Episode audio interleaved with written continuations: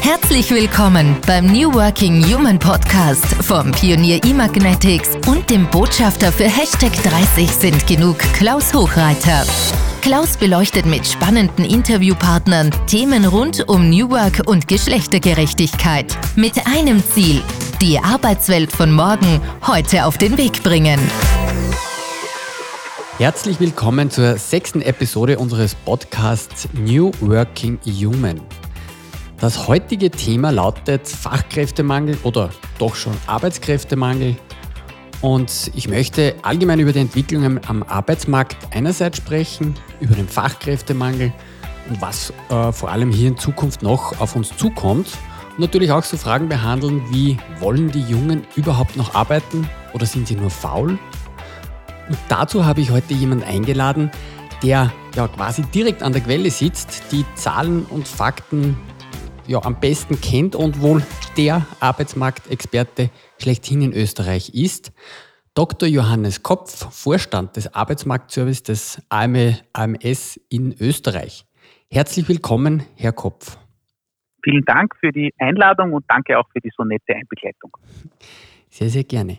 Ja, Herr Kopf, äh, ganz zu Beginn vielleicht noch ein paar Fakten zu Ihnen. Man kennt Sie natürlich auch äh, äh, Sie sind ja sehr auch vertreten in den Medien. Ich habe mir ein paar ja, Fakten rausgesucht zu Ihnen. Sie sind seit 2006 Vorstand des AMS Österreich. Ähm, Sie haben Rechtswissenschaften studiert und, was ich auch gesehen habe, Sie sind Vater von drei Söhnen. Möchten Sie noch irgendetwas ergänzen? Äh, nein, ist sehr gut beschrieben. Vielen Dank. Wunderbar.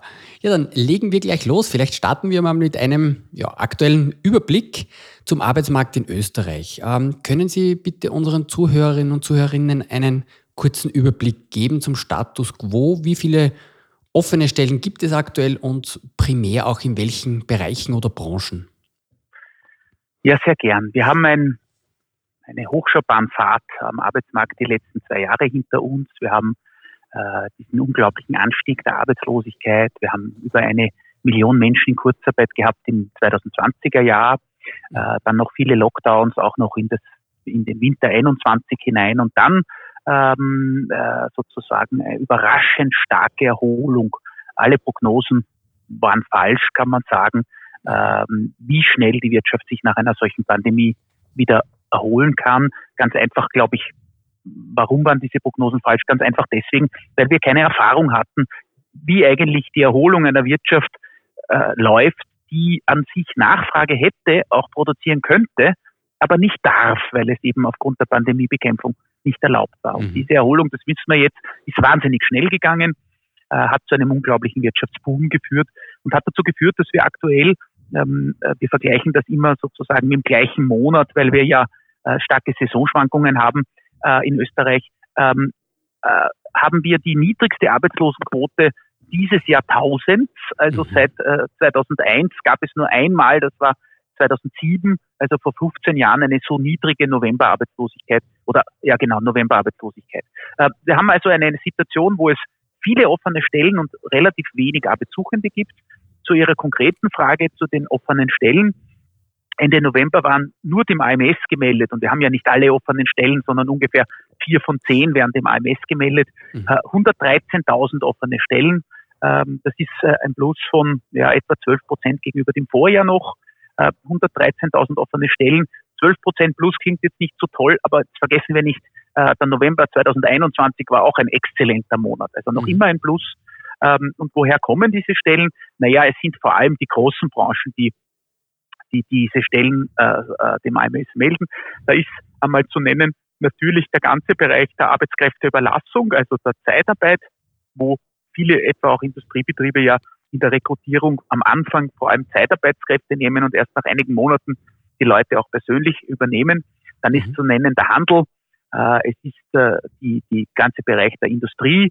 Ähm, normalerweise würde ich jetzt auch den Bau nennen, aber nicht Ende November, mhm. einfach wetterbedingt es ist die Gesundheit und Sozialwesen. Ähm, äh, das sind so, würde ich sagen, ja, die, die großen und natürlich auch Beherbergung, Gastronomie, die natürlich schon für den Wintertourismus suchen. Mhm, mh. Ich habe auch, also Sie betreiben auch einen Blog und da habe ich natürlich auch etwas recherchiert und da haben Sie einen Beitrag im vergangenen Mai äh, verfasst und darin schreiben Sie unter anderem, aktuell äh, entwickelt sich der Arbeitsmarkt in Österreich immer mehr zu einem sogenannten Arbeitnehmermarkt. Manche kennen den Begriff, manche weniger. Ähm, was versteht man eigentlich unter einem Arbeitnehmermarkt? Vereinfacht kann man es sehr simpel erklären damit, dass es mehr Nachfrage nach Arbeitskräften gibt, mhm. als äh, Arbeitskräfte Jobs suchen. Äh, das heißt, ähm, äh, es suchen ja nicht nur arbeitslose Menschen Jobs, sondern auch Beschäftigte, die sich gern verändern wollen. Wenn es aber noch mehr Nachfrage gibt als Arbeitssuchende, dann spricht man von einem Arbeitnehmermarkt. Es ist ein Markt, der dadurch gekennzeichnet sind, dass es der einzelne Arbeitnehmer sozusagen sich aussuchen kann, weil er viele Angebote äh, zur Auswahl hat. Mhm. Genau, das ist, glaube ich, ein sehr, sehr gutes Stichwort. Der Arbeitnehmer oder die Arbeitnehmerin kann es sich aussuchen, sind natürlich dadurch in einer besseren Ausgangsposition, können vielleicht auch mehr fordern. Wie müssen oder wie können jetzt die Unternehmen äh, darauf reagieren? Ähm, Unternehmen haben viel Know-how, Unternehmerinnen und Unternehmer, was Märkte betrifft, aber üblicherweise denken sie dabei an die Märkte, wo sie ihre Waren die Vorprodukte kaufen, einkaufen, mhm. äh, oder sie denken an den Markt äh, bei ihren Kundinnen und mhm. Kunden, mhm. wo es Marketing braucht, wo es Preisgestaltung, wo ihr Produkt attraktiv sein muss und so weiter. Wo interessanterweise viele Unternehmen jetzt Schwierigkeiten haben, ist zu erkennen, dass auch der Arbeitsmarkt ein Markt ist. Es ist ein besonderer Markt, der Arbeitsmarkt, der nicht ganz transparent ist, der verzerrt ist, ist durch Kollektivverträge, der auch in vielen anderen Punkten nicht so einfach funktioniert wie ein Markt etwa an der Börse, wo Waren gehandelt oder Aktien gehandelt werden. Mhm. Aber es ist schon ein Markt, der Angebot und Nachfrage kennt äh, und der bei einer höheren Nachfrage äh, sozusagen das, an, die angebotene Arbeit äh, schwieriger zu erwischen ist, was bedeutet, dass die Arbeitssuchenden nicht nur vielleicht mehr fordern können, wie Sie es benannt haben, sondern auch einfach wählen können aus verschiedenen mhm. Angeboten. Absolut. Ähm, und ganz vielleicht eine Kuriosität. Äh, vor kurzem hat ein österreichischer Unternehmer bei mir, wir haben getratscht bei dem Glas Wein am Abend bei einer Veranstaltung, ähm, darüber geklagt, dass er äh, keine Arbeitskräfte findet oder sehr schwer findet nur. Und dann haben wir halt weitergeredet und dann hat er mir erzählt von seinem Sohn und da habe ich gefragt, was der macht und er hat jetzt, macht jetzt gerade im Rahmen seiner Ausbildung ein Praktikum. Da hat er gesagt, mhm. Sie glauben es nicht, er hat sechs Angebote für Praktikerstellen. Mhm. Äh, sechs. Und äh, ich habe gesagt, jetzt denken wir mal nach, wie das bei uns war, wie wir damals Praktikerstellen gesucht haben. Eigentlich hat man früher jemanden kennen müssen, um ein Praktikum mhm. machen zu können. Äh, und der Bur hat sechs Angebote, das heißt, er wird eines von denen auswählen. Und fünf Unternehmer werden das Gefühl haben, ah, die Jungen nicht einmal mehr ein Praktikum wollen machen. Ja, richtig. Äh, äh, also da verändert sich der Markt und darauf müssen Unternehmen reagieren. Es gibt Gott sei Dank ganz viele tolle Unternehmen, die das schon tun. Und das bedient schon einmal bei der Frage der Inseratgestaltung ähm, bei dem Aufzählen der, der, Vorteile, die ein Job äh, äh, liefert, nicht nur aufzählen, Sie müssen flexibel sein, Sie sind Aus, das Aushängeschild unseres Unternehmens, Sie müssen belastbar sein, Sie müssen leistungsorientiert und so weiter, mhm. äh, sondern auch wir bieten, äh, was bietet das Unternehmen. Es geht stark auch gerade bei Jungen jetzt um das Thema des Sinns, Sinn im Sinne von verstehen, mhm. wofür bin ich überhaupt da, was mache ich es werden auch Dinge wie Flexibilität nachgefragt. Es ist gar nicht lang her, da hat man unter Flexibilität verstanden, äh, die so politisch heikle Zwölf-Tage-Woche, mhm. also die Flexibilität des Arbeitnehmers, um auf den höheren Bedarf des Arbeitgebers äh, einzugehen. Heute wird unter Flexibilität am Arbeitsmarkt verstanden, äh, Papa-Monat, Teilzeitarbeit, Sabbatical und so weiter. Mhm. Also da geht es um diese Flexibilität oder Vier-Tage-Woche. Äh, die auch ja Ihr Unternehmen äh, sozusagen mhm. Äh, eingeführt hat. Da geht es um die Flexibilität, die der Bewerber fordert vom Arbeitgeber und nicht mehr um die Flexibilität, die der Arbeitgeber von seinen Mitarbeitern verlangt. Mhm. Absolut. Und in Wahrheit geht es darum, dass äh, Unternehmen lernen müssen, dass man sich heutzutage in Wahrheit als Unternehmen beim äh, äh, ja, Bewerber oder bei der Bewerberin bewerben muss und nicht mehr umgekehrt in Wahrheit, ja? Ja, es geht um das ganze Thema Employer Branding. Mhm. Es geht um die Frage, wie das Recruiting funktioniert. Äh, es geht um die Frage auch der Wertschätzung gegenüber den Bewerbern. Mhm. Äh, es ist heute nicht mehr üblich, äh, nicht zu reagieren, nicht zurückzuschreiben, auf der Homepage sich nicht gescheit zu präsentieren. Unternehmen müssen da heute schon tanzen, so habe ich es genannt in einem Interview, ähm, um, und sich auch viel einfallen lassen, um sich abzuheben. Gerade vor kurzem habe ich nachgeschaut, da ging es um das Thema Kellner in Wien. Mhm. Da hatte ich nur in, in, in, unserem, in unserer Jobbörse 600 irgendetwas Stellen in Wien. 672, glaube ich, war es. Ähm, und ganz ehrlich, kein Bewerber schaut sich 672 Stellen an. Ja, die scrollen einmal über die ersten 30. Äh, und da geht es dann darum, wie hebe ich mich ab von den anderen 29. Mhm. Äh, das hat was mit dem Lohn zu tun, aber nicht nur. Ähm, aber auch beim Lohn zum Beispiel, da gibt es Stellen, da steht drinnen, der KV-Lohn ist und dann steht irgendein Betrag. Dann gibt es Stellen, da steht Überzahlung möglich. Mhm. Und dann gibt es Stellen, da steht, wir zahlen jedenfalls 25 Prozent über KV. Oder steht, wir zahlen 250 Euro mehr oder 300 Euro mehr oder was auch immer. Mhm. Ähm, mhm. äh, und dann auch viele andere Themen steht dabei. Wir sind ein ausgezeichnetes Unternehmen im Sinne von Great Place to Work. Wir freuen uns auf dich. Bei uns kannst du das oder jenes. Äh, wir bieten flexible Arbeitszeiten, was auch immer halt möglich ist. Mhm. Ganz ehrlich, wenn Sie drei solche Stellen anschauen, wo werden Sie sich bewerben? Mhm, äh, das heißt, es beginnt beim Inserat und geht dann weiter. Äh, da gibt es tolle Zertifizierungen. Das Best Recruiter Siegel ist sowas.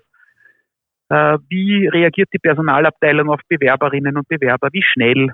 Was verlangt sie vom Vorhinein und so weiter? Viele, viele Themen, die man hier als Arbeitgeber beachten muss, um in diesem kompetitiveren Arbeitnehmermarkt zu bestehen. Mhm. Und vielleicht noch als Ergänzung, äh, was sehr gut dazu passt, äh, wie lange sich Bewerber und Bewerberinnen Stellenanzeigen durchlesen. Da hat letztens äh, mir der CEO von Karriere.at eine Zahl genannt und die, die lautet sechs bis acht Sekunden.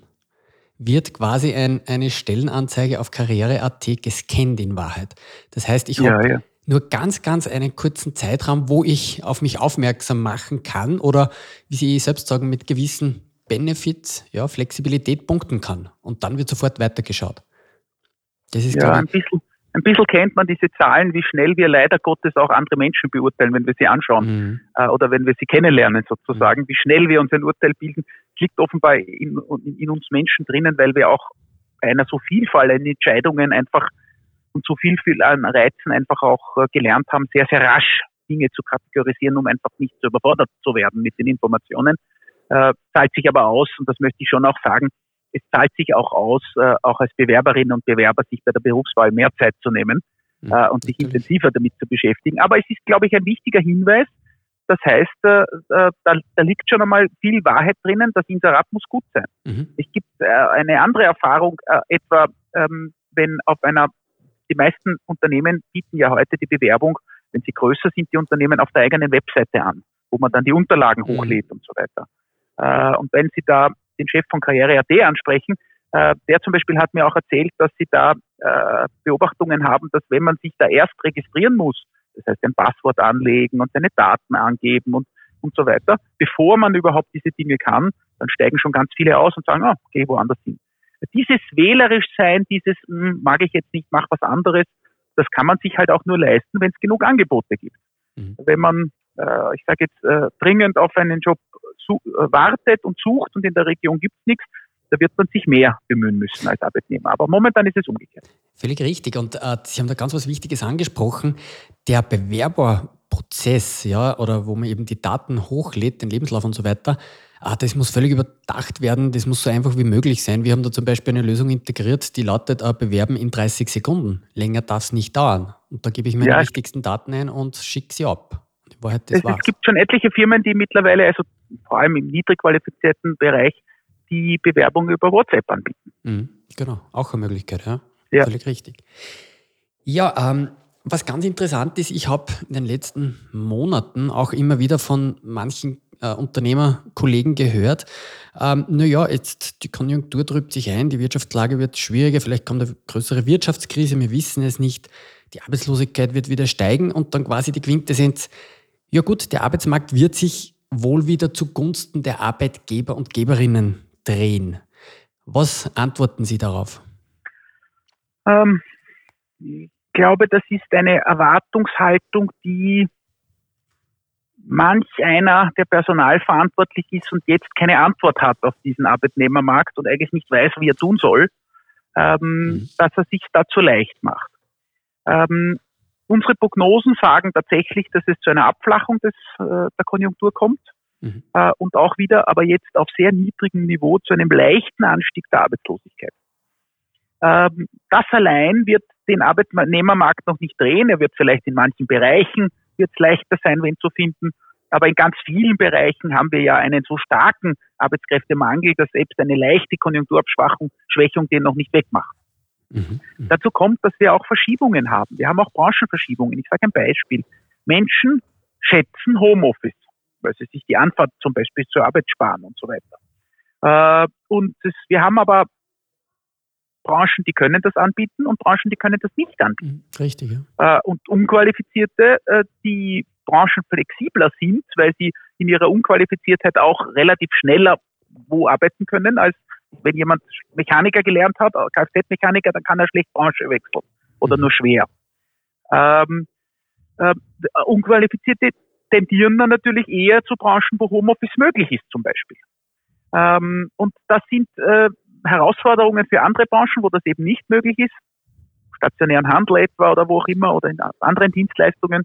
Äh, und das verschwindet nicht nur, weil jetzt die Konjunktur ein bisschen schlechter wird sozusagen. Das ist das, das ist das Erste. Das Zweite ist, dass die Demografie ja weiter wirkt. Das mhm. heißt, wir müssen einfach davon ausgehen, Junge gibt es zu wenig, Berufseinsteiger. Das sind aber die vielfach, die man auch deswegen sucht, weil sie die aktuellste Qualifikation mitbringen. Ähm, und das, das sind schon, also würde das nicht als Trost sehen. Und wenn man selbst der Meinung ist, dass der Markt so stark einbricht, dass das Problem sich löst, dann hat man ein anderes Problem als mhm. Unternehmen, nämlich dass man keine Kunden mehr hat. Genau. Also äh, das erscheint mir eher ein, ähm, ein, ein, falscher Trost zu sein. Mhm. Sie haben, haben Sie es bereits angesprochen, äh, den demografischen Wandel. Das wird auch ein Grund sein, warum sich eben dieser äh, warum es beim Arbeitnehmermarkt bleiben wird. Ähm, Sie haben eingangs erwähnt, dass es aktuell wenn ich mich recht, wenn ich es richtig notiert habe, 113.000 offene Stellen gibt. Ähm, gibt es hier Prognosen oder wie hoch wird zum Beispiel diese Zahl im ja, zum Beispiel Jahr 2030 sein? Äh, über die offenen Stellen, mhm. das ist schwierig zu prognostizieren. Wenn es nach mir geht, äh, steigt die Zahl der offenen Stellen beim AMS schon allein deswegen, äh, weil unser Einschaltgrad steigt. Ähm, soll heißen, Einschaltgrad heißt, wie viele von zehn Stellen werden statistisch dem AMS gemeldet. Mhm. Wie ich im AMS begonnen habe, 2006, äh, waren es äh, 2,8 äh, oder 28 von 100. Ähm, jetzt sind wir momentan bei 41 von 100. Mhm. Ähm, und wir haben eine Reihe von IT-Innovationen vor. Ich sage Ihnen ein Beispiel. Wir kooperieren jetzt schon mit Anbietern von ähm, äh, Recruiting-Software. Also große Unternehmen haben ja alle, auch schon mittelgroße, haben ja alle, äh, setzen Software ein, wo man auf der Homepage sozusagen Bewerberinnen und Bewerber verwalten kann, wo man mhm. Rückmeldung geben kann und so weiter. Äh, und wir kooperieren jetzt mit solchen schon, damit dort ein Hackerl in der EDV ist, ähm, dass man anklickt und das bedeutet, Stelle wird automatisch auch dem AMS gemeldet. Mhm. Das heißt, es wird auch weniger Arbeit, die Stelle dem AMS zu melden. Wir haben auch sonst eine Reihe von Dienstleistungen. Ich darf empfehlen, jeden, der ähm, Job sucht, momentan einmal zu schauen auf ein Ding, das heißt allejobs.at. Äh, das ist die Jobbörse des AMS, die mhm. jetzt schon im Prinzip beinahe 100 Prozent Transparenz am Arbeitsmarkt macht. Wir kooperieren hier mit ganz vielen großen anderen Jobbörsen, Karriere.at, mit dem Standard, mit äh, Stepstone, mit allen möglichen, die äh, in einer Kooperation uns ihre Stellen äh, sozusagen geben. Und wir stellen alle Stellen Österreichs auf einer Pla äh, Plattform dar. Mhm. Wir haben auch erstmals, äh, das gab es in Österreich nie, alle öffentlichen Stellen, das heißt sowas wie die Amtsblätter auch der Bundesländer auf einer Seite und so weiter. Also wir haben hier eine Reihe von Dingen unternommen, um ähm, für Arbeitssuchende attraktiv auf einer Plattform alle Stellen Österreichs darzustellen, die Suche zu vereinfachen, zu beschleunigen und gleichzeitig auch, wenn es nach mir geht, wollen wir unseren eigenen Einschaltgrad noch weiter steigern. Äh, deswegen wird es dann hoffentlich mehr geben. Wie die Konjunktur 2030 ist, sage ich Ihnen ehrlich, äh, A, gibt es so lange Prognosen gar nicht mhm. und B, wären auch jede völlig unseriös. Wir haben die letzten zwei Jahre gesehen, dass keine Prognose richtig war. Äh, es waren halt auch außergewöhnliche Zeiten. Aber ähm, es ist schwierig zu prognostizieren. Es geht um die Frage, wie viel Zuwanderung haben wir, äh, wie, wie gesteuert ist die Zuwanderung, wann werden wir in Pension gehen. Da, da gibt es jetzt einen Umstand, der äh, mehr Arbeitskräfte äh, schafft, der schon beschlossen ist, nämlich ab 2024 steigt das Frauenpensionsalter mhm. jedes Jahr um ein halbes Jahr an. Das ist vor Jahrzehnten per Verfassungsgesetz beschlossen worden. Ähm, das sind so die Themen, die die, die, die, die Dinge beeinflussen. Da gibt es so viele Faktoren, dass ich Ihnen nicht sagen kann, wie viele Stellen wird das AMS 2030 haben. Ganz ehrlich, ich weiß es. Mhm. Okay. Ähm, ich habe einmal gelesen, der, der, Begriff Fachkräftemangel. Ich kann mich noch gut erinnern, wie ich mich selbst damals vor ja, mittlerweile fünf, sechs, sieben Jahren bei uns damit beschäftigt habe. Da hat man eigentlich in den ja, Zeitungen, Magazinen vom Fachkräftemangel nur sehr wenig gelesen. Ähm, das erste Mal erwähnt wurde der angeblich vor rund 20 Jahren. Jetzt hat sich der natürlich dramatisch verschärft. Er wird sich noch weiter verschärfen, auch aufgrund des demografischen Wandels. Was meinen Sie, was, was müssen oder was können wir jetzt als Unternehmen oder auch als Gesellschaft, als ja, Politik natürlich auch irgendwo, äh, was können wir oder müssen wir jetzt tun? Welche Maßnahmen sind die primär wichtigsten gegen den Fachkräftemangel für die Zukunft? Ähm, der Arbeitsmarkt ist ein Markt, der, den es ja schon, ich sage jetzt, schon lange gibt. Äh, seit Menschen zusammenleben, äh, in Gruppen hat es Arbeitsteilung gegeben und bezahlte Arbeit ist dann viel, viel später entstanden, aber hat dann auch, ist, ist auch schon äh, tausende Jahre alt. Mhm. Ähm, aber äh, äh, viel hat sich getan eigentlich seit der Erfindung der Dampfmaschine mit der Industrialisierung, große Erfindungen, dann war es irgendwann die Elektrizität, die Eisenbahn, das Kfz, äh, die ganze Chemie und so weiter, die Petrochemie, der PC, große Erfindungen sehr, sehr viel verändert haben, immer auch viele Menschen arbeitslos gemacht haben, aber gleichzeitig Produkte billiger oder Möglichkeiten. Ich sage ein Beispiel. Die Eisenbahn hat es möglich gemacht, dass man auch in Nordeuropa frische Früchte essen kann, äh, weil die halt aus Südeuropa schnell genug hinaufkommen. Ähm, gleichzeitig hat damals, ich sage jetzt die Eisenbahn Kutscher, arbeitslos gemacht. Aber hat gleichzeitig einen Warenhandel eröffnet, der uns allen einen Wohlstand gebracht hat, wo unglaubliche Investitionen und viele Jobs entstanden sind und so weiter. Ähm, und in diesen ganzen Dingen, wo viele Jobs entstanden sind und so weiter, gab es immer auch mehr und mehr Arbeitskräftepotenziale, die wir heben konnten. Also die Erfindung der Elektrizität und damit verbunden der Haushaltsgeräte hat zum Beispiel möglich gemacht, dass damals waren es äh, praktisch nur Frauen, Frauen nicht mehr stundenlang äh, sich jeden, jeden Tag mit Wäschewaschen beschäftigen, äh, weil sie es händisch haben machen müssen, sondern die Waschmaschine, der Geschirrspüler hat in gewisser Weise Frauenbeschäftigung auch erst mit mehr Stunden möglich gemacht. Mhm. Ähm, das klingt jetzt sehr, äh, äh, wie sagt man, diskriminierend, weil ich nur von Frauen spreche. Mhm. Äh, historisch ist es aber richtig sozusagen. Und leider heute ist es noch immer richtig, äh, dass wir Männer da unseren Teil nicht äh, leisten äh, oder nicht ausreichend leisten. Aber so war es jedenfalls lange Zeit möglich, den höheren Bedarf an Arbeitskräften durch mehr Frauenbeschäftigung abzudecken. Dann war es so, das haben wir auch stark erlebt, ab in der Folge eigentlich der Ostöffnung der EU ab 2004, äh, dann die, die, das Auslaufen der Übergangsfristen, sieben Jahre später war der Arbeitsmarkt dann ganz frei, die Personenfreizügigkeit. Ab 2011 haben wir einen unglaublichen Zugang an zusätzlichen Arbeitskräften auf unseren Arbeitsmarkt erlebt. Zwischen 2011 und 2020 sind eine halbe Million zusätzliche Leute auf unserem Arbeitsmarkt aufgetreten. Mhm. Eine halbe Million, also eine enorme Zahl. Mhm. Das heißt, dieses Mehr an Arbeit, das wir sozusagen hatten, weil unser Markt, unser Land sich gut entwickelt hat, Mitteleuropa sich gut entwickelt hat, Beschäftigung, Wachstum, Wohlstand entstanden ist, mehr Produktnachfrage. Und dann schauen Sie sich ein Geschäft an vor 30 Jahren, ein Lebensmittelgeschäft und heute. Mhm. Ähm, all das ist, war möglich, weil es auch immer mehr Arbeitskräfte gegeben hat. Und jetzt erleben wir plötzlich, und da sind wir eh noch verwöhnt in Österreich, weil wir haben noch immer ein wachsendes Arbeitskräfteangebot, mhm. also mehr Leute am Markt, erleben wir plötzlich, dass es nicht mehr so stark wächst in Österreich. Äh, und da entsteht dann plötzlich Mangel, weil da sozusagen man da nicht nachkommt. Und das liegt an der Demografie. Es liegt auch an dem Umstand, dass es auch im Ausland wirtschaftlich gut läuft, dass nicht mehr so viele zu uns wollen, weil es eh zu Hause auch schon besser ist und so weiter. Was müsste man tun, um auch die zukünftigen Bedarfe zu decken? Nun, man muss einmal alle Potenziale nützen. Da gibt es nicht eine Verzeihung, eine singuläre Lösung, sondern man muss alle Potenziale nützen.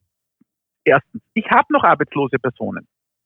Mhm. Jeder Betrieb soll nachdenken, stelle ich wirklich auch Ältere ein? Stelle ich langzeitarbeitslose Menschen ein? Nehme ich auch Menschen mit Behinderung? Mhm. Nehme ich Wiedereinsteigerinnen? Ähm, äh, viele sagen, ja, ja, kein Problem.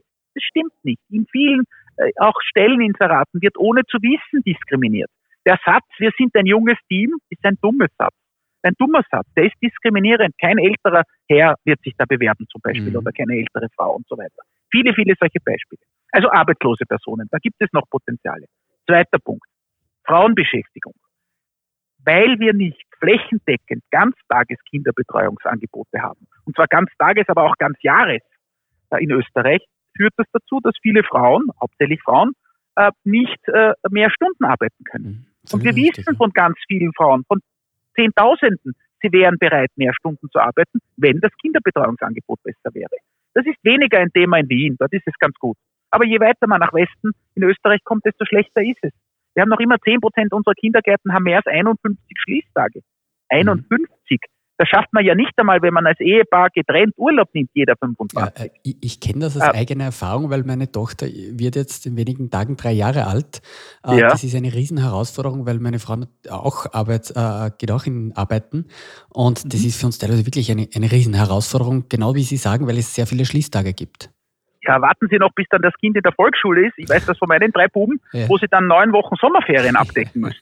Ganz genau. Ja. Äh, erstaunlich, ja. Also äh, weiß nicht, wer das erfunden hat. So geht es jedenfalls nicht. Ähm, und das sind hier zum Beispiel ein Punkt, will man da noch Potenziale heben? Und ich sage jetzt nicht, dass jedes Kind fremd betreut werden muss. Nein, die Entscheidung möge die Familie treffen. Aber damit die Familie die Entscheidung treffen kann, muss es das Angebot geben. Mhm. Weil sonst trifft die Entscheidung der Staat. Weil wenn es das Angebot nicht gab, dann muss jemand zu Hause bleiben. Richtig. Ja. Äh, und da, da sind zum Beispiel Potenziale drin, also Frauenbeschäftigung. Äh, nächster Punkt. Äh, wann gehen wir in Pension? Wir gehen im Durchschnitt fast drei Jahre früher in Pension als in Deutschland. Jetzt kann ich nicht genau erkennen, warum wir irgendwie weniger gesund sind als die Deutschen oder warum wir früher alt werden oder so. Im Gegenteil, ich bin da völlig befangen. Wir sind ja noch, wir schauen ja noch besser aus mit 50 als, als unsere nördlichen Nachbarn oder ich weiß es nicht. Wir sind ja. nur in Österreich. genau. ähm, ähm, natürlich werden wir auch länger arbeiten müssen, wenn wir länger leben und Arbeitskräfte brauchen. Äh, und da geht es auch darum, politisch die richtigen Signale zu senden. Noch ist die Frühpension sehr attraktiv. Äh, so. Äh, da sind Potenziale mhm. drin, also länger arbeiten. Wobei da passiert eh was, weil das Frauenpensionsalter vor Jahrzehnten beschlossen, ab 2024, ich sage jetzt ehrlich, endlich steigt. Es war überhaupt nie zu argumentieren, warum Frauen fünf Jahre früher in Pension mhm. gehen als Männer. Es gibt auch eine Kuriosität, die du in Europa sonst nicht findest. Ah, also länger arbeiten ist ein Thema. Ja, und dann ist der ganze Punkt natürlich auch der Zuwanderung. Mhm. Ja, wir werden qualifizierte Zuwanderung brauchen. Äh, und wir werden unser Pflegethema wohl nur lösen können, indem wir Arbeitskräfte aus dem asiatischen Raum holen. Wir werden rote Teppiche auflegen für gute Leute äh, aus, von woanders auf der Welt, Absolut, weil die ja unseren Leuten nicht den Job wegnehmen, sondern so viel Wachstum generieren, dass zusätzliche Jobs entstehen. Also es braucht ein Bündel an Maßnahmen. Wenn man alle diese Maßnahmen setzt, dann ist der Fachkräftemangel zu bekämpfen und da können wir leichter damit umgehen. Mhm. Vielleicht eine Ergänzung zur äh, Zuwanderung. Da habe ich gerade letztens gelesen, ohne Zuwanderung gäbe es in Österreich, ich glaube im Jahr 2050, nur irgendwo sechs oder sieben Millionen Einwohner. Ich glaube, das spricht Bände, wie wichtig dieser Punkt ist, dass wir da auch für eben qualifizierte Zuwanderung, wie Sie selbst sagen, auch sorgen. Ja. Ähm, ich möchte mich jetzt. Ja, ähm, man muss sich das anschauen. Wir, wir sind hier eh in einer guten Position. Äh, Wien hatte, die Stadt Wien hatte 1913, also zu Zeiten der, der, der Monarchie noch, mhm. zwei Millionen Einwohner. Mhm. Äh, und dann ist die Monarchie zerfallen, war nicht mehr wichtig, die Stadt verglichen mit dem vorigen äh, äh sozusagen System. Äh, dann sind, wir, sind die Wiener älter geworden und so weiter. Und Wien hatte in den 80er Jahren nur mehr eineinhalb Millionen Einwohner. Mhm. Und jetzt durch die Ostöffnung ein solcher Boom, auch durch die Geflüchteten, die zu uns gekommen sind und so weiter, dass, äh, ich sage jetzt sehr salopp, in Wien hat ja beinahe jeder Migrationshintergrund von irgendwo, ähm, sei es auch nur aus, aus Westösterreich oder was auch immer.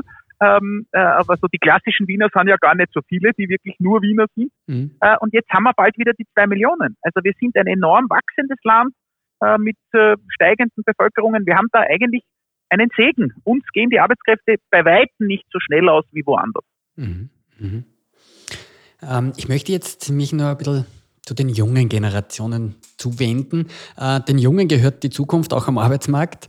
Und was wir alle wissen und merken ist, die haben ja, zum Teil sehr andere Anforderungen als wir in der Vergangenheit. Da zählen ganz andere Dinge äh, oder Werte, wie wir es selbst vielleicht noch kennen. Welche Trends beobachten Sie selbst? Welche Anforderungen stellt die junge oder die jungen Generationen an einen Arbeitgeber? Ähm, man muss ein bisschen unterscheiden. Wenn man es so pauschal sagt, ähm, dann stimmt das nicht. Wissen Sie, wir haben schon, nicht jeder kann sich aussuchen. Äh, mhm. So ist es nicht, mhm. sonst hätte ich noch nicht so viele Arbeitssuchende. Ähm, es sind vor allem die gut qualifizierten, die sich aussuchen können. äh, wenn sie ein Studium gemacht haben und so weiter. Äh, es sind aber auch, also Menschen, die, ich sage jetzt, wer ein schlechtes Zeugnis hat, wer äh, fünf nicht beurteilt im Zeugnis hat und das zweite Mal in der sechsten Klasse im Gymnasium nichts zusammenbringt oder so, mhm. äh, die können nicht groß fördern, groß fordern. Die müssen froh sein, wenn sie eine Lehrstelle wo finden äh, und so weiter. Also es gibt da schon noch Unterschiede. Auch äh, Menschen, die in einer nicht dynamischen Region, vielleicht mit Migrationshintergrund und, und Kinderbetreuungspflichten, haben es noch nicht leicht. Ältere haben es nicht leicht. Aber die, die Jungen haben es insgesamt leichter und es ist auch heute die Jugendarbeitslosigkeit, anders als es jahrzehntelang war, unter der von Menschen im Haupterwerbsalter. Mhm. So. Also die haben es leichter, sagen wir so. Und was fordern die? Ähm, es ist ganz spannend, es sind verschiedene Dinge. Ähm, mir, zu mir hat vor einigen Jahren ein Unternehmer gesagt, ich verstehe die Jungen nicht mehr. Früher hat man ihnen ein Dreier BMW gegeben, ein Laptop und ein Handy und dann haben sie alles für mich gemacht. Mhm, mhm. er hat das so als Statussymbole war das so. Genau. Da war es dann wichtiger, wenn du ein Dienstauto kriegst und ein Handy und ein Laptop. Ja. Äh, auch die Bedeutung des Autos hat sich ja völlig verändert. Für mich war der Führerschein mit 18. Geburtstag, ich würde sagen, eines der Highlights äh, dieses Großwerdens. Ja, äh, meinem Sohn, meinem Sohn, den ich einen Führerschein zur Matura geschenkt habe, der hat ihn dann gemacht mit 21. Mhm. Äh, also das war ihm gar nicht so wichtig. Da verändern sich auch Werte und so weiter. Ähm, es sind Jungen, die nachfragen, stärker als früher Vereinbarkeit. Also auch dieses Thema Papa-Beteiligung ist jetzt weniger als in den 90er Jahren so ein Schrei nach halbe halbe von den Frauen. Mhm. Ich würde sagen, Schrei ist jetzt negativ, ein Hilferuf oder eine Aufforderung, sondern wird auch stark, stärker intrinsisch von den jungen Vätern gefordert. Ähm, es ist äh, eine höhere zeitliche Flexibilität, diese starre, fixe Arbeitszeit, das wollen die Jungen nicht, mit derselben Selbstverständlichkeit, mit der sie einmal auch am Vormittag irgendwas machen, weil da halt was ist gerade, äh, was ihnen wichtig ist, äh, sind sie auch bereit, einmal am Abend länger zu arbeiten oder am Wochenende oder so. Mhm. Diese Dinge. Ähm, es geht um, jetzt hört man stark von Unternehmen den Wunsch nach Teilzeit. Äh, das ist aber ein, würde ich sagen, ein Luxus, den sich nur die leisten können, die auch von einem Teilzeiteinkommen leben können. Mhm. Das bedeutet, du musst entweder finanziell von deiner Familie so unterstützt werden, keine Ahnung, in der Eigentumswohnung von der Oma wohnen, ähm, oder du musst äh, sozusagen so ein hohes Einkommen haben, dass du von einem Teilzeiteinkommen auch leben kannst. Das äh, gelingt jemand, der, ich sage jetzt frisch im Handel, wo als Verkäuferin oder Verkäufer beginnt, normalerweise nicht, äh, weil das einfach zu wenig ist, wenn man äh, dann nur einen Halbtagsjob mhm. hat. Äh, und dieser Wunsch nach Teilzeit verschwindet auch, wenn die Leute jetzt ihre Gasrechnung bekommen. Ja, so. leider. Ähm, ähm, also das ist schon ein, ein, ein, ich sage jetzt ein bisschen ein Luxusphänomen, das muss man sich auch leisten können, weniger zu arbeiten. Was es aber auch gibt, ist die Nachfrage nach auch so noch einmal was erleben, so die Möglichkeit, irgendwann ein Sabbatical zu machen, ein halbes Jahr wegzufahren, bevor man Kinder hat, nochmal irgendwo, sage ich mal, äh, zu reisen oder was anderes zu tun oder eine Ausbildung zu machen. Und was wir auch ganz stark merken, ist dieser, dieser Wunsch nach Purpose, also nach Sinn. Mhm. Ähm, und jetzt klingt das so, als ob nur der Sozialbereich und der Umweltschutzbereich Leute es kriegen würden weil das der Sinn so mhm, offensichtlich mhm, ist. Es gibt in Wirklichkeit viel, ganz wenige Jobs, die wirklich sinnlos sind. Äh, es gibt nur wahnsinnig viele Unternehmen, die auch wegen der Arbeitsteilung Teilung, sich gar nicht so viel haben überlegen müssen, wie ich den Sinn meinen Mitarbeitern klar mache, mhm. sozusagen. Weil die haben gearbeitet, um sich ihr Leben, ihre Wohnung, ihren Urlaub leisten zu können. Genau. Ähm, und da ist auch viel verloren gegangen. Das hat auch mit unserer Automatisierung und Arbeitsteilung dazu. Ich denke da auch drüber viel nach. Ich möchte Ihnen ein Beispiel geben. Meine Kolleginnen und Kollegen im AMS erleben alle eine sehr sinnvolle Arbeit. Das ist ein tolles Gefühl, jemand eine Arbeit mhm. äh, zu verschaffen, zu unterstützen, zu fördern, dass die Leute dann, der hat ja einen unmittelbaren Aus, Auswirkung auf das Leben anderer Personen. Das mhm. ist schön. Ja, Aber ja aber auch bei uns haben wir, ich sage jetzt, einen Grad von Effizienzsteigerung und Automatisierung in einem Beispiel. Früher war das so, dass jemand, der einen Job gefunden hat, persönlich zum AMS gekommen ist und sich von seiner Beraterin bei seinem Berater abgemeldet hat und gesagt, ich habe Arbeit gefunden, vielen Dank. Oder auch mhm. nicht vielen Dank, aber ich habe Arbeit gefunden. Mhm. Ich freue mich. So. Äh, die Leute haben sich bedankt, jedenfalls persönlich abgemeldet. Äh, auch wir wollen effizient sein, schneller sein, unsere Ressourcen sinnvoller einsetzen und so weiter. Heute meldet man sich ab, entweder online äh, oder man meldet sich telefonisch ab. Mhm. Äh, und beides aber bei einer anderen Mitarbeiterin, äh, die die Kundin gar nicht kennt, die bei uns im Callcenter sitzt. Das heißt, die eigentliche Beraterin, der eigentliche Berater kriegt gar nicht mit, dass der Arbeit aufgenommen hat, Mhm. sondern der Kunde und die Kundin kommt einfach nicht mehr. Die Termine werden rausgenommen, die künftigen, und die Botschaft kommt gar nicht mehr an. Damit hast du auch nicht mehr dieses Erfolgserlebnis sonst, das deinen Alltag immer wieder positiv überrascht hat. Mhm. Ähm, und jetzt denkt man drüber nach, äh, vielleicht müssen wir ein Pop-up am Bildschirm machen, wo drauf steht, Frau Meier hat einen Job gefunden oder so. Ähm, das, äh, das sind Themen, wo man einfach vorsichtig umgehen muss, damit jede, jede Person, die irgendwo mitarbeitet, ihren Anteil an dem, was das Unternehmen leistet, auch wahrnimmt. Mhm. Völ- Völlig richtig. Vielleicht ein eigenes Beispiel. Ähm, wir haben auch vielleicht ähnliche Situation. Nicht alle bekommen immer die guten Nachrichten oder neue Aufträge oder was auch immer äh, Mhm. mit. Wir haben da zum Beispiel bei uns einen eigenen ja, Kommunikationskanal installiert, der nennt sich Happy News Channel.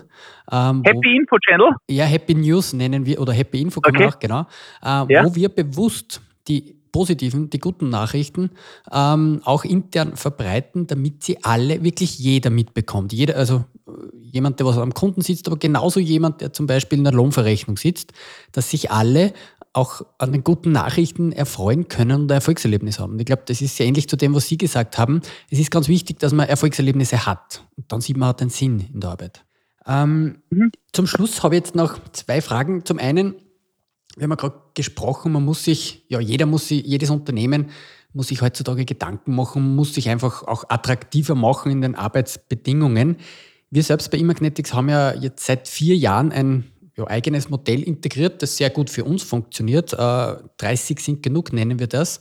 Und zwar haben wir auf 30 Stunden reduziert vor vier Jahren, aber bei gleichem Vollzeitgehalt. Ähm, wir haben das mittlerweile erweitert um eine flexible Vier-Tage-Woche, um Homeoffice und noch viele andere Dinge. Was halten Sie von so einem Modell? Ja, ich kann nur gratulieren, großartig, wenn es sich bei Ihnen ausgeht, auch finanziell ausgeht, wenn das Mhm. das ist, was ähm, möglich ist, dass Sie den Arbeitnehmern anbieten, sind Sie ein deutlich attraktiverer Arbeitgeber als alle anderen. Mhm. Ähm, offenbar bringen Sie es, oder ich unterstelle Ihnen jetzt, Sie werden sich das gut überlegt haben, Sie bringen es auch finanziell unter. Das Ähm, funktioniert da kann ich Ihnen auch, ja. da kann ich Ihnen nur gratulieren. Tatsächlich ist es ja so, dass jemand, der weniger Stunden arbeitet, nicht im gleichen Ausmaß weniger leistungsfähig ist.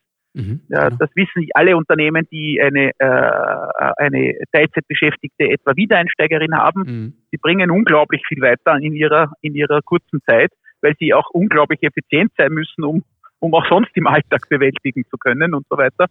Ähm, aber ich kann dazu nur gratulieren und finde, das ist innovativ und toll. Mhm. Ja, vielen Dank. Und vielleicht zum einen Thema Produktivität. Äh, Wir haben das auch evaluieren lassen wissenschaftlich und wir haben eine Produktivitätssteigerung bei uns jetzt äh, seit diesem Modell von bis zu 34 Prozent errechnet. Es wird nicht alles nur an diesem Arbeitsmodell liegen, da gibt es auch andere Faktoren. Aber der Großteil ist definitiv darauf zurückzuführen. Und das zeigt sehr schön, ähm, bestätigt auch das, was Sie sagen. Ja. Jawohl, Ja, ähm. Zum Schluss habe ich noch eine Frage an Sie. Ähm, angenommen, Sie gründen morgen ein Startup, ein Unternehmen, also wirklich auf die grüne Wiese. Welche Arbeitsbedingungen würden Sie anbieten? Was würden Sie schaffen, damit Sie als attraktiver Arbeitgeber wahrgenommen würden? Also es hängt einmal, es hängt einmal natürlich davon ab, was ist das für ein Startup? Mhm. Äh, ist das ein Startup, wo Homeoffice möglich ist oder nicht? Telearbeit. Äh, kann ich das überhaupt machen sozusagen? Äh, ein Startup hat den Vorteil, dass es, verzeihen Sie den Ausdruck, sexy ist, bei einer neuen Idee, die wächst, dabei zu sein. Mhm. Das ist interessant, das äh, gefällt jungen Menschen, äh, das gefällt jedem Arbeitnehmer. Es geht gar nicht um junge Menschen. Aber Sie haben in der Frage gesagt, um auch attraktiv für junge Menschen zu sein. Mhm. Ähm, das heißt, äh, da kann man auch, ich sage jetzt, Storytelling machen. Da kann man Leute mitnehmen auf dieser spannenden Reise des Wachsens, des hoffentlich Erfolgreichseins. Da ist es schon einmal leichter. Auf der anderen Seite hat ein Startup auch Nachteile, nämlich es gibt keine etablierten Strukturen, jeder muss alles machen, Mhm. eigentlich gibt es Zütztouren und normalerweise bei einem Startup am Anfang zu wenig Geld. Mhm. Ähm, es gibt vielleicht ganz tolle Startups, die dieses Problem nicht haben, die Geld, gleich mit Geld überschüttet werden. Äh, aber äh, so viele Startups, klingt jetzt sehr sexy, sind in Wirklichkeit Kleinstunternehmen, die ungeheuer laufen müssen, um nicht zu verhung verhungern, Mhm. sag ich einmal. So. Ähm, aber diese Unmittelbarkeit, auch die Unmittelbarkeit in der Führung, diese Unmittelbarkeit bei dem Wachstum, bei dem Unternehmensziel, bei der Idee dabei zu sein, ist an sich schon einmal attraktiv.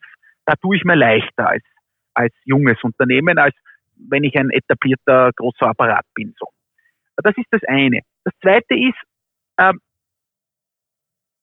Bewerberinnen, Bewerber findet auch attraktiv, dass man bei einem Job dann tatsächlich gestalten kann. Mhm. Flache Hierarchien, Gestaltungsmöglichkeit, sich einbringen. Das verlangen Junge, das fordern Junge. Das hat auch damit zu tun, wie wir unsere Kinder erziehen. Wir erziehen unsere Kinder anders, als unsere Eltern uns erzogen haben. Mhm. Äh, wir erklären viel mehr als Eltern. Wir sagen nicht, das ist so, weil ich sag, du machst das, weil ich sag, sondern wir versuchen die Dinge verständlich zu machen und so weiter. Ähm, und auch partizipativer sozusagen, sinnstiftender damit auch.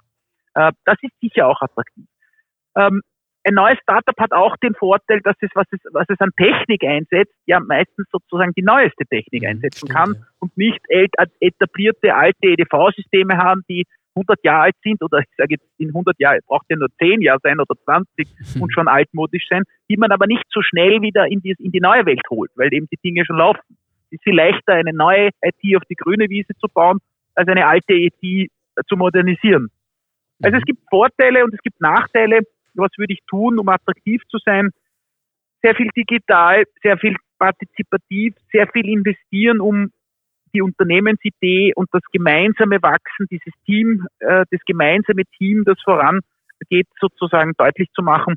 Wahrscheinlich, wenn ich es mir leisten kann, würde ich auch in den Arbeitsbedingungen attraktiver als meine Konkurrenz sein. Und das betrifft vor allem das Thema sozusagen Arbeitszeit, Flexibilität und auch Teilzeit anzubieten. Ja, das wären so die Ideen, aber hängt letztlich stark davon ab, was ich anbiete. Wenn ich eine Eisdiele aufmache, werde ich kein Homeoffice anbieten. Mhm. Völlig richtig, ja.